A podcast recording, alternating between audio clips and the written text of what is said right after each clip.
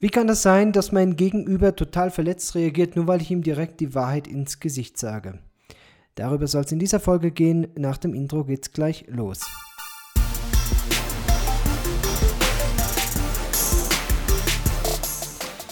Ja, die Kulturen sind unterschiedlich, das haben wir, glaube ich, alle schon in irgendeiner Weise mal kennengelernt und heute möchte ich auf ein anderes Phänomen eingehen. Das letzte Mal ging es ja über die Kultur, die Schamkultur und die ähm, Schuldkultur, ja, den Unterschied, den diese beiden Kulturen mit sich bringen und ja, Herausforderungen, denen man sich stellen muss, wenn man aus der einen Kultur in die andere kommt. Und heute soll es um ein ganz spezielles Thema gehen, auch wenn ich nicht glaube, dass Peru da das extremste Beispiel ist.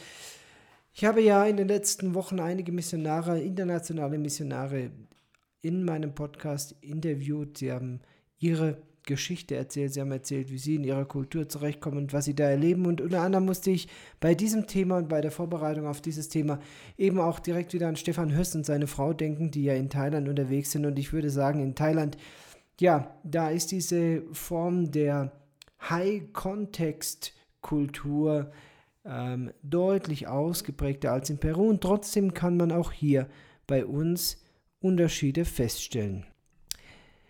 Ja, wie soll es auch anders sein? Wir Deutsche sind in mancherlei Hinsicht extrem und eben auch bei dem Thema ähm, Sprache, Kommunikation, High Context, Low Context. Was bedeutet das? Was bedeutet High Context? Was bedeutet Low Context? Ich möchte es mal runterbrechen. Ich möchte nicht behaupten, dass ich dieses Gebiet allumfassend beherrsche, aber trotzdem habe ich, glaube ich, die Grundzüge verstanden und ich möchte es so runterbrechen, dass auch ein Kind es versteht, das mir zuhört.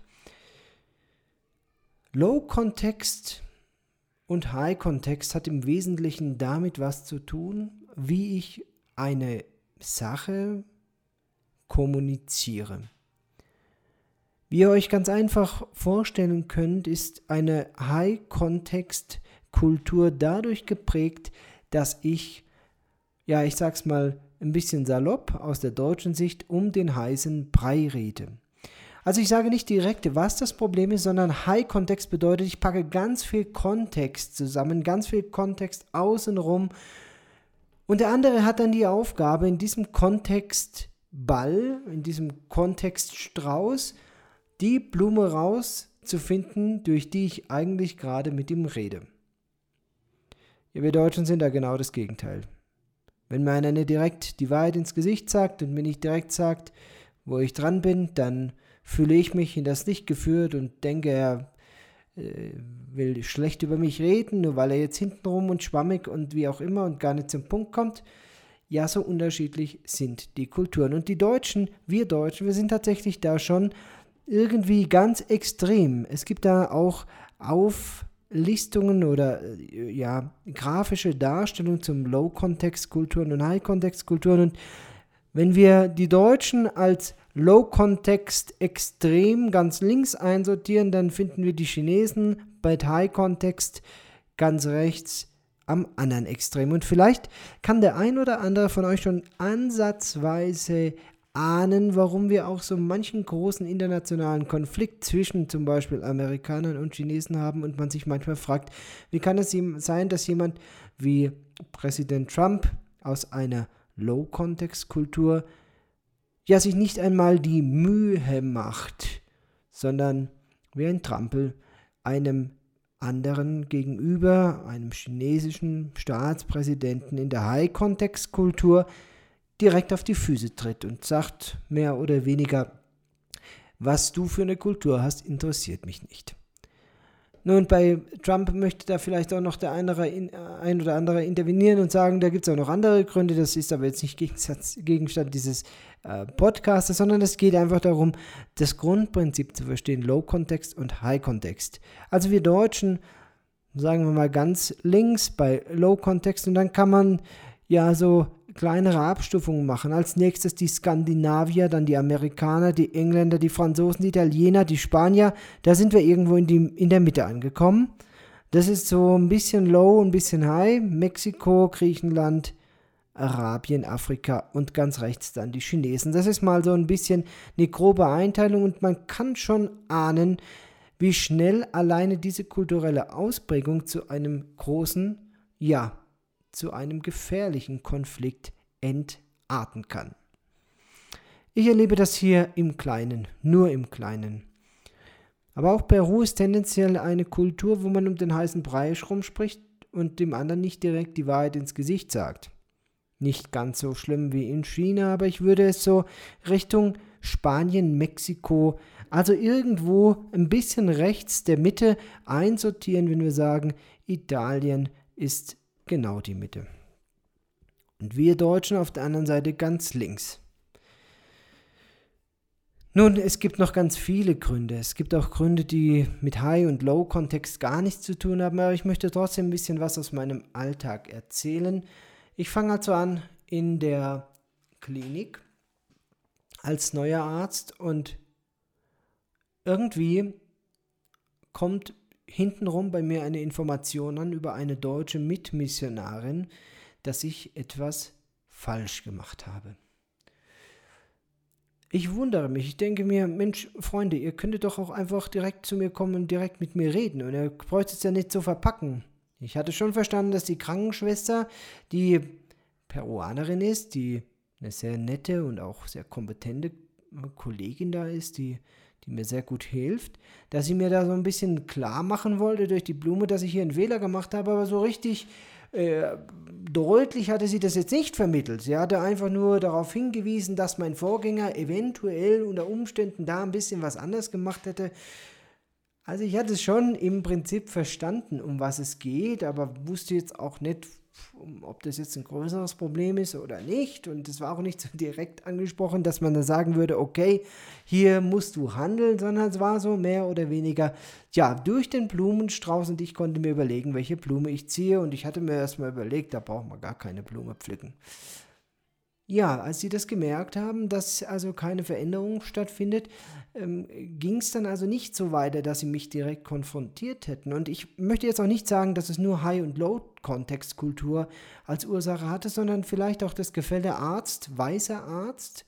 Ich äh, Krankenschwester aus Peru, da ist natürlich auch nochmal ein gefühltes, auch wenn, wenn ich das nicht, nicht propagiere und auch nicht leben möchte hier, aber trotzdem ein, ein gefühltes Gefälle da, ähm, wo man eben auch nicht den äh, weißen Arzt dann unbedingt kritisieren möchte. Und wenn der dann dir nicht direkt darauf reagiert, was man ihm schon mal versucht hat klarzumachen, dann ähm, redet man eben hintenrum.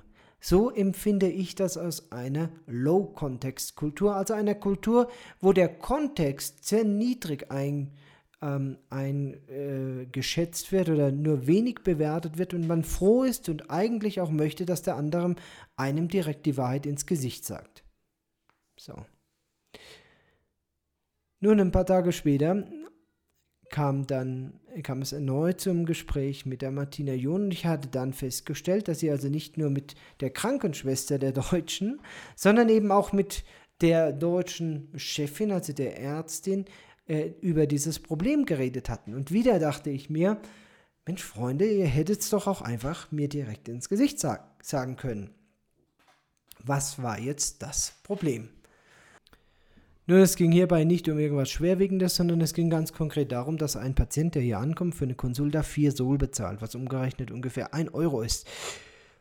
Eine Konsulta, das kann man vergleichen mit einer, ja, einem Hausarztbesuch. Also ein Arzt hört sich dein Problem an, fachspezifisch, also ich höre mir dein urologisches Problem an und ich finde dann da nach Möglichkeit eine Lösung. Wenn ich allerdings dann noch eine Untersuchung, Labor oder sonst irgendwas dazu brauche, dann musst du dafür extra bezahlen. Und in dem Fall bei mir ist es eben so, dass ich bei den meisten Patienten eben eine Ultraschalluntersuchung machen muss, um zu verstehen, wie groß ist die Prostata, wie groß ist der Resthahn, wie sind die Nieren, gibt es vielleicht einen Harnaufstauch, Steine oder was auch immer. Und um das alles abzuklären, nehme ich eben mir fünf Minuten Zeit, na vielleicht auch nur zwei, um eben eine Ultraschalluntersuchung durchzuführen. Nun, dieses Ultraschallgerät ist gespendet und von daher entstehen keine Kosten, wenn ich dieses Ultraschallgerät benutze. Das heißt, im Prinzip müsste ich diesem Patient eben auch nichts in Rechnung stellen dafür, dass er von mir diesen Ultraschall bekommt. außer, und das mache ich eben und das habe ich gemacht, außer ich drucke mir die Bilder aus, die ich eben gerade am, am, am Ultraschallgerät ja erstellt habe. Das sind so zwei, drei Bilder dann auf Thermopapier und dieses Thermopapier, das muss ja auch bezahlt werden. Und wegen diesen anfallenden laufenden Kosten wird eben dann für einen Ultraschall 10 Sol erhoben, was umgerechnet ungefähr 2,30 Euro ist. Ja, ich wusste das nicht, mir war es nicht bewusst. Ich war zwar darüber aufgeklärt worden, dass wir äh, im Computer die Anforderungen an einen unserer Ultraschall-Experten machen können. Also wir haben einen, den John Lentig, der ist ausgebildeter Echographeur und äh, ein Fachgebiet, das es in Deutschland nicht gibt, ist ein Holländer und der kann das ähm, sehr, sehr gut. Ähm, seine Spezialität ist das Herz. Also wer von euch mal einen guten Herz-Ultraschaller braucht, der kommt nach Kurawasi. Ich kann euch das nur empfehlen. Das ist also nicht erste Sahne, sondern das ist erste Sahne mit noch einem einer Kirsche obendrauf. Also wirklich sehr, sehr gut. Und ich wusste eben, wenn ich beim John irgendeinen Ultraschall beantrage, zum Beispiel auch einen Ultraschall der urologischen Organe, dann kostet das eben 10 Sol. Ich wusste aber nicht, dass wenn ich den Ultraschall mache und die Papier, dieses Papier verbrauche, mein Patient eben auch 10 Sol zu zahlen hat. Das war mir einfach nicht mitgeteilt worden. Nun, diese 10 Sol sind ehrlich gesagt eine Lachnummer, denn ein Patient, der hier gerade im Ort, nee, im Ort geht es gar nicht, aber in, in Cusco zum Beispiel, in der nächsten großen Stadt, sich einen Ultraschall in der gleichen Form, mit der gleichen Qualität machen lässt, da zahlt er 80 Sole dafür. Ja, Warum haben meine Krankenschwestern mir das nicht einfach direkt ins Gesicht gesagt und gesagt, Herr Doktor, hören Sie mal, das Papier kostet ein bisschen Geld, dafür muss der Patient 2,50 Euro da lassen oder 2,30 Euro, äh, also 10 Sol und das geht so und so. Nein, die Krankenschwester hatte mir so ein bisschen durch die Blume erzählt, wie mein Vorgänger das gemacht habe und ja, ich habe es auch ehrlich gar nicht so ernst genommen, was sie dann dazu geführt hat, hintenrum über mich zu reden. Nun, wer von euch in einem Team arbeitet, der weiß, wie destruktiv es ist, hintenrum über jemanden zu reden. Aber auch das ist Teil dieser Kultur hier, dass man eben nicht direkt kommt, direkt mit der Antwort oder mit der Anfrage oder mit der Kritik, sondern das Ganze eben verpackt und unter Umständen dann einen Mittler einschaltet, der einem das dann in der jeweiligen Kultur dann vermittelt. Also ich musste lernen, dass diese Krankenschwestern es nicht bös mit mir meinten, nein, ganz im Gegenteil, sondern dass es ihre Kultur und ihre Prägung war, eben in einer High-Context-Kultur oder naja, etwas higher als die deutsche Low-Context-Kultur, mit mir zu kommunizieren und dass es in ihrer Kultur eigentlich ein Ausdruck von Ehre war, dass man also versucht hat, irgendwie dem Arzt hintenrum durch die Blume mitzuteilen, hör mal, du, da läuft was anders als sonst und es wäre gut, wenn du das änderst. Und ich auf meiner Seite, ja, ich war in allererster Linie erstmal vor den Kopf gestoßen. Warum redete jemand in Anführungszeichen schlecht über mich, über meine Fehler. Nun, ich sage es euch ganz ehrlich, es hat mich nicht berührt. Zum einen, weil ich eine so gefestigte Persönlichkeit bin, dass es mich auch nicht wirklich juckt, wenn jemand schlecht über mich redet. Aber zum anderen auch deswegen, weil wir vorbereitet waren, weil ich auch wusste, es gibt kulturelle Unterschiede, aber wie die dann im Genauen aussehen, darüber war ich mir natürlich nicht bewusst. Aber dass es eben gerade mit dem Thema Kritik so einen kulturellen Unterschied gibt. Nun, da war ich ein bisschen erstaunt, aber ich war auch darüber, ähm, ja, begeistert, dann doch wieder eine Kultur von einer ganz anderen Seite kennenzulernen. Und das ist eins der Dinge, die eben meinen Alltag auch reicher macht, dass man dann in einer anderen Kultur ähm, dann ja sieht, wie, wie kulturelle Strukturen funktionieren, anders funktionieren und man aus der deutschen Sicht dann manchmal die Hände über dem Kopf zusammenschlägt und sagt, Mensch, wie kann das sein, dass so eine Kultur ähm, überlebt? Beispiel von letztem Mal, vom letzten Podcast. Wie kann es sein, dass eine Schamkultur so dermaßen überlebt? Aber mal ganz ehrlich, es gibt viele, viele, viele Schamkulturen auf diesem Planet, die seit Jahrtausenden funktionieren und man als Deutscher dann mit einer gewissen Arroganz glaubt, nur meine Kultur funktioniert und dann feststellt, nein, gerade die anderen Kulturen haben nicht nur ihre Berechtigung, sondern haben manchmal sogar ihre Vorteile. Ja, also das letzte Mal der Unterschied zwischen Schamkultur und Schuldkultur und heute ein anderes Thema, Kommunikation, High Context, Low Context. Es sind ganze Doktorarbeiten darüber ähm, geschrieben worden, viele, viele Artikel, die sich mit den kleinen und großen Details dieser kulturellen Unterschiede äh, befassen. Und es ist immer wieder interessant. Und ich möchte auch mit dieser Geschichte wieder jeden von euch sensibilisieren für ein Thema, das uns alle betrifft, eben auch in Deutschland, weil wir eben eine Kultur haben, die durchmischt ist von unterschiedlichen Kulturen. Und es ist eben nicht so, dass man davon ausgehen kann, dass jemand, der als Immigrant nach Deutschland kam, deswegen unbedingt gleich eine Low-Context-Kultur und eine, ähm, ähm, eine Schuldkultur implementiert und sofort sich an alle Regeln hält, sondern viele von denen, die aus anderen Ländern kommen, haben eben ganz andere Backgrounds und haben ganz andere Ansichten, was Kultur angeht. Ich sage nicht, dass es richtig ist und ich sage auch nicht, dass man sich nicht einer Kultur auch, ähm, ja, wenn, wenn, man, wenn man als Immigrant kommt, auch annähern sollte und sich auch, ja, äh, dann in die Kultur integrieren sollte oder assimilieren sollte, sondern ich denke, es ist ähm, einfach so, dass wir auch aus der anderen Perspektive heraus immer wieder diese Herausforderung verstehen sollten und auch mit offenen Augen da ähm, dem anderen begegnen sollten.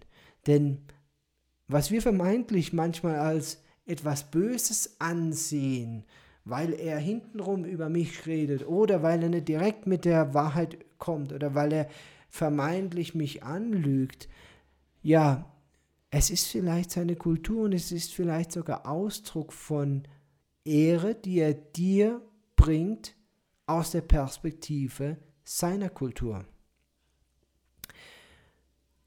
Ja, auch damit ist dieses Thema zu Ende. Vielleicht war das ein oder andere auch für dich dabei. Ich würde mich freuen, wenn ich von dir höre. Gerne unter der E-Mail-Adresse ähm, peru.missionsarzt.de oder gerne auch per WhatsApp an die plus 49 für Deutschland 176 6109 6705. Und wann immer du interessante Missionare kennst, Menschen, die ihre Berufung leben, die ein außergewöhnliches Leben führen, von denen wir lernen können, die vielleicht auch gut in dieses ähm, Format diesen Podcast passen würden, würde ich mich riesig freuen, wenn du mich anschreibst, wenn du einen Kontakt herstellst, mir, mir ein paar Informationen zukommen lässt, vielleicht eine Webseite oder irgendwo, wo ich Informationen auch über andere Missionsprojekte kommen, bekomme. Das war's für dieses Mal. Bleibt mir noch zum Schluss die Info, dass wir uns freuen würden über einen Kommentar, über ähm, ja einen Daumen hoch, über eine Bewertung bei iTunes oder Spotify und all den anderen Podcast-Plattformen, bei denen ihr zuhört. Wenn dir dieser Podcast gefallen hat, dann tust du damit etwas Gutes. Du gibst uns ein bisschen was zurück, denn diese Bewertungen sind ganz wichtig im Ranking und auch in der Sichtbarkeit der Podcast-Plattformen. Ich verabschiede mich hier aus Kurawasi. Bis zum nächsten Mal, wenn es wieder heißt, seid ganz herzlich gegrüßt, liebe Freunde mit einer Mission.